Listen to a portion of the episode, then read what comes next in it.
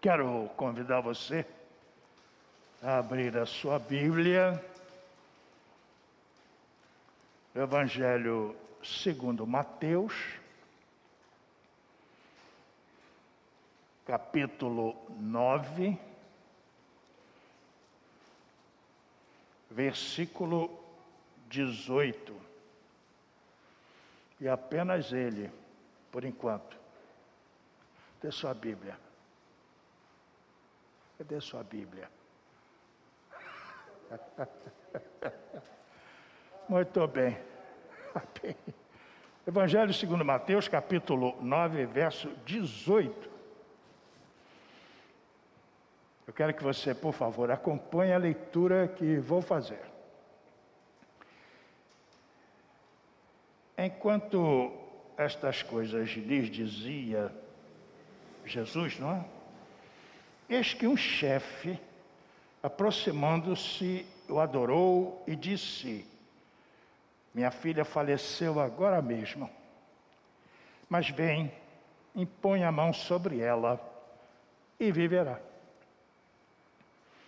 Primeira coisa que eu quero destacar é que, à luz de textos paralelos nos evangelhos, este homem que chega e assim se dirige a Cristo é Jairo.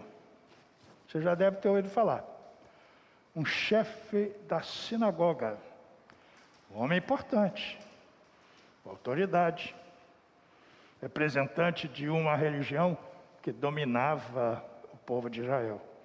Pois bem, este homem, chamado Jairo, chefe da sinagoga, aproxima-se de Jesus, adora o Senhor Jesus e diz: Minha filha faleceu agora mesmo, mas vem, impõe a mão sobre ela e viverá. Um texto breve, que fala de algo tão significativo, tão imenso, que é a ressurreição de uma menina, de uma jovem. Algo tão extraordinário talvez merecesse muitos mais versículos. Mas o milagre está aí contido nesse versículo 18. É um milagre. Os realizados por Jesus, claro que têm sempre entre si algo em comum, mas cada um com a sua especificidade. Por isso, cada milagre realizado por Cristo deve ser analisado com muito cuidado e com muita atenção, para que se possa extrair do texto o melhor que ele oferece. Não que eu pretenda esgotar o texto, absolutamente. O texto bíblico é sempre inesgotável, mas algumas lições podemos tirar. Primeira, esse chefe da sinagoga, chamado Jairo, aproxima-se de Jesus e lhe diz, depois de adorá-lo, minha filha faleceu agora mesmo. Tinha acabado de acontecer. É uma declaração de impossibilidade. Morreu. Não dá mais. Acabou. É duro um homem dizer isso, referindo-se à sua filhinha. Mas é o que ele diz. E é isso que ele declara ao Cristo. A minha filha faleceu agora mesmo, há pouco. Como a dizer, perdi um bem tão querido e não sei o que fazer. Aliás, Jesus, eu não tenho mais nada a fazer. O que tinha que fazer eu fiz. Embora não esteja escrito, mas está subentendido. cuidei dela enquanto eu pude e do modo que eu pude. Mas agora não tenho nada mais a realizar. Ela acabou de falecer.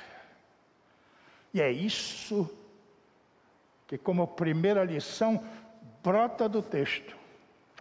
Uma consciência e uma declaração de impossibilidade.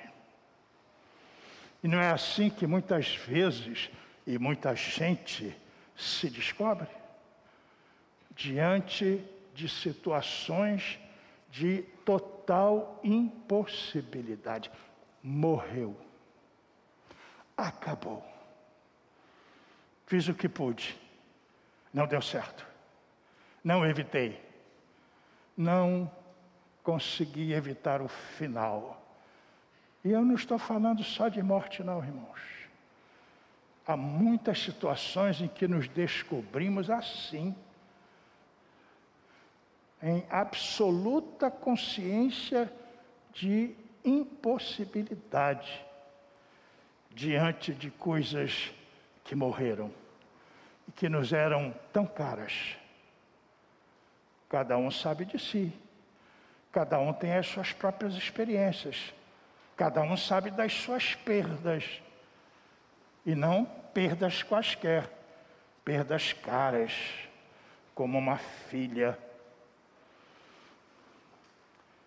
E é essa consciência de impossibilidade, essa declaração que vai oportunar o milagre.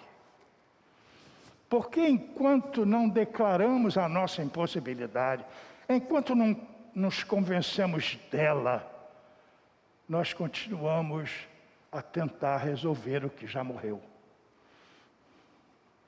E quase sempre esse esforço é cansativo, é desgastante. E na maioria das vezes, absolutamente inútil. Morreu. Acabou. não sei mais o que fazer. Eu sou Jairo, chefe da sinagoga. Eu tenho algum poder, eu tenho alguns recursos, mas eu não tenho recurso para mudar essa realidade que me alcançou agora e que me deixou um vazio imenso. Foi-se algo que me era muito querido. Você descobre em você mesmo o que é que você perdeu. Porque esse homem que toma consciência da sua perda é o mesmo que agora diz a Jesus: Mas vem Jesus, impõe a mão sobre ela e viverá. Ele não se entrega a essa perda, ele sabe que nada pode fazer mas o que perdeu foi tão querido que ele busca resgatar. Eu sei que não dá mais. Para mim não dá mais. Mas eu gostaria tanto, Jesus, de ter de volta. Porque há coisas na vida que morrem e devem ser sepultadas, sim. Mas há outras que falecem mas merecem uma, um esforço de resgate. E eu não sei do que você pode estar pensando. Ele está tentando resgatar não uma coisa qualquer que não vale a pena. Ele está tentando resgatar a vida de sua filha, que ele não pode trazer de volta, mas quem busca uma resposta que ele não tem e não sabe onde procurar, por isso chegou a Jesus, de quem tinha ouvido falar certamente. E é interessante que nesta consciência de impossibilidade, Jairo se vê no limite das suas convicções. Preste atenção no que eu estou dizendo. Ele era um chefe da sinagoga. Certamente não era simpático a esse movimento que nascia com aquele homem chamado Jesus. Por isso, no limite das suas convicções, pela perda inevitável que lhe foi tão doída, e no gosto de resgatar aquilo que lhe era tão amada, ele busca esse que certamente não lhe era simpático, porque vendo naquele homem o poder de mudar essa, essa história. Porque veja bem o que diz o texto: ele se aproxima de Jesus e não faz um pedido, ele não expressa um clamor. Antes de tudo isso, ele adora. Veja bem é o que diz o texto. Aproximando-se de Jesus, Jairo o adorou. Esse adorar é uma atitude de quem se vê diante da divindade. Que talvez ele viesse resistindo a não aceitar, pelo seu posto, pela sua posição eclesiástica. Agora, a impossibilidade o coloca no limite das suas convicções. De que me adiantam as convicções se minha filha faleceu? De que me adiantam as convicções se só esse homem é capaz de realizar esse milagre? E diante da presença dele, eu me curvo em adoração. De que me adianta ser o chefe da sinagoga, de que me adianta ter o poder que até aqui parece que tenho, se só Ele é capaz de fazer voltar à vida a minha filha tão querida, que acabou de morrer. E assim, muita gente fica presa às suas velhas convicções, nem sempre mais, mas muitas vezes envelhecidas, e não enxerga o milagre que está à mão. Por convicções de que não abre mão, por uma religiosidade que não se altera, que não se atualiza, que não se faz sensível ao poder de Deus. Mas esse é o homem de Nazaré. E eu sou chefe da sinagoga. Que importa tudo isso se a minha filha acabou de morrer? E eu não posso fazer mais nada. Tudo que eu podia eu fiz. Mas esse homem pode. As favas, as favas com as minhas convicções. Eu quero milagre. É isso que me importa. Eu quero de volta o que me foi tão querido e que eu tratei como pude, mas morreu. Às vezes, relacionamentos. Às vezes, tantas outras coisas. Você sabe das suas perdas eu sei das minhas. Ah, como eu sei. E foi num tempo assim de impossibilidade. Eu, o jovem de 30 anos, tão bem na vida, tão bonito,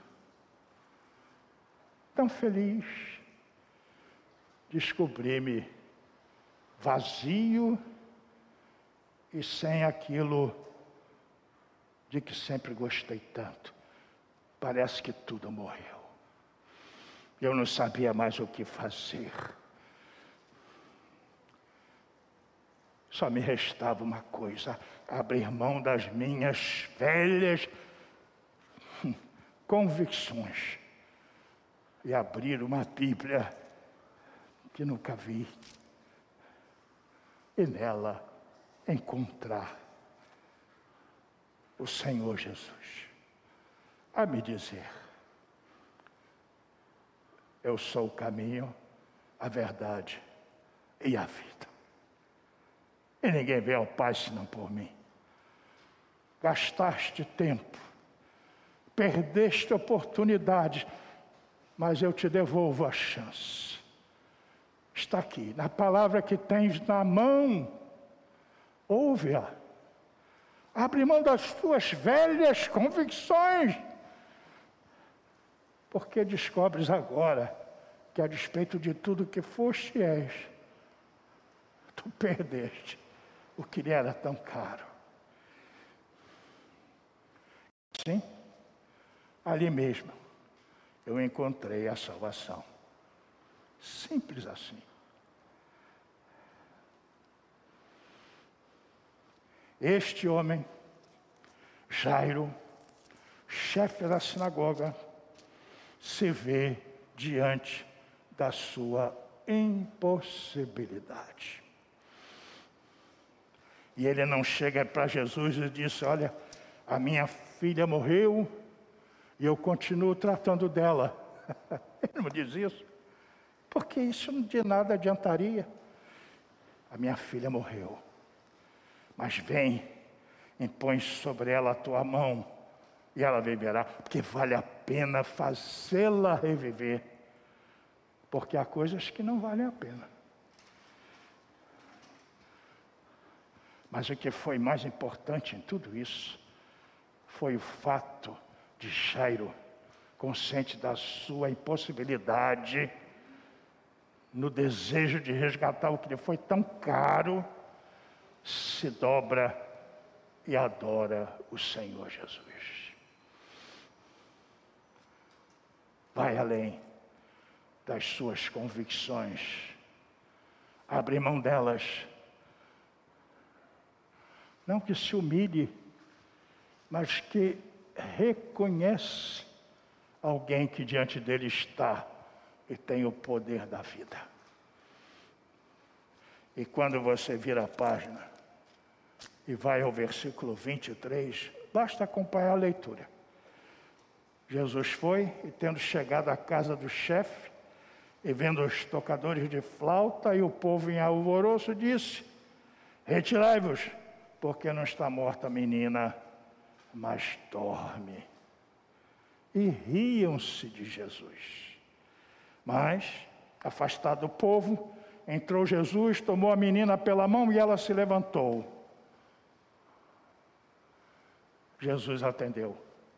Não porque fosse um pedido barato, não porque fosse a súplica de quem não entende o que está fazendo e diante de quem está mas por um homem que entende a sua impossibilidade, ultrapassa os limites das suas velhas convicções e se prostra diante do Salvador.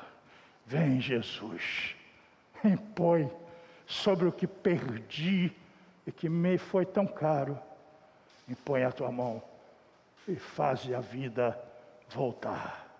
E assim aconteceu. Deus abençoe você nesta manhã. Não sei que impossibilidades prevalecem em você. Saiba que é na impossibilidade consciente que o milagre começa a se dar. Vá a Cristo, não como um curandeiro qualquer, não como alguém a quem você ofereça alguma coisa para que receba. Não. Prostre-se diante do Deus encarnado, do Senhor Jesus, do Salvador, e clame: Senhor, faz um milagre. Presta-me este favor e deixa-me e traze-me de volta aquilo que me é tão querido e que parece ter morrido. Deus abençoe você. Amém.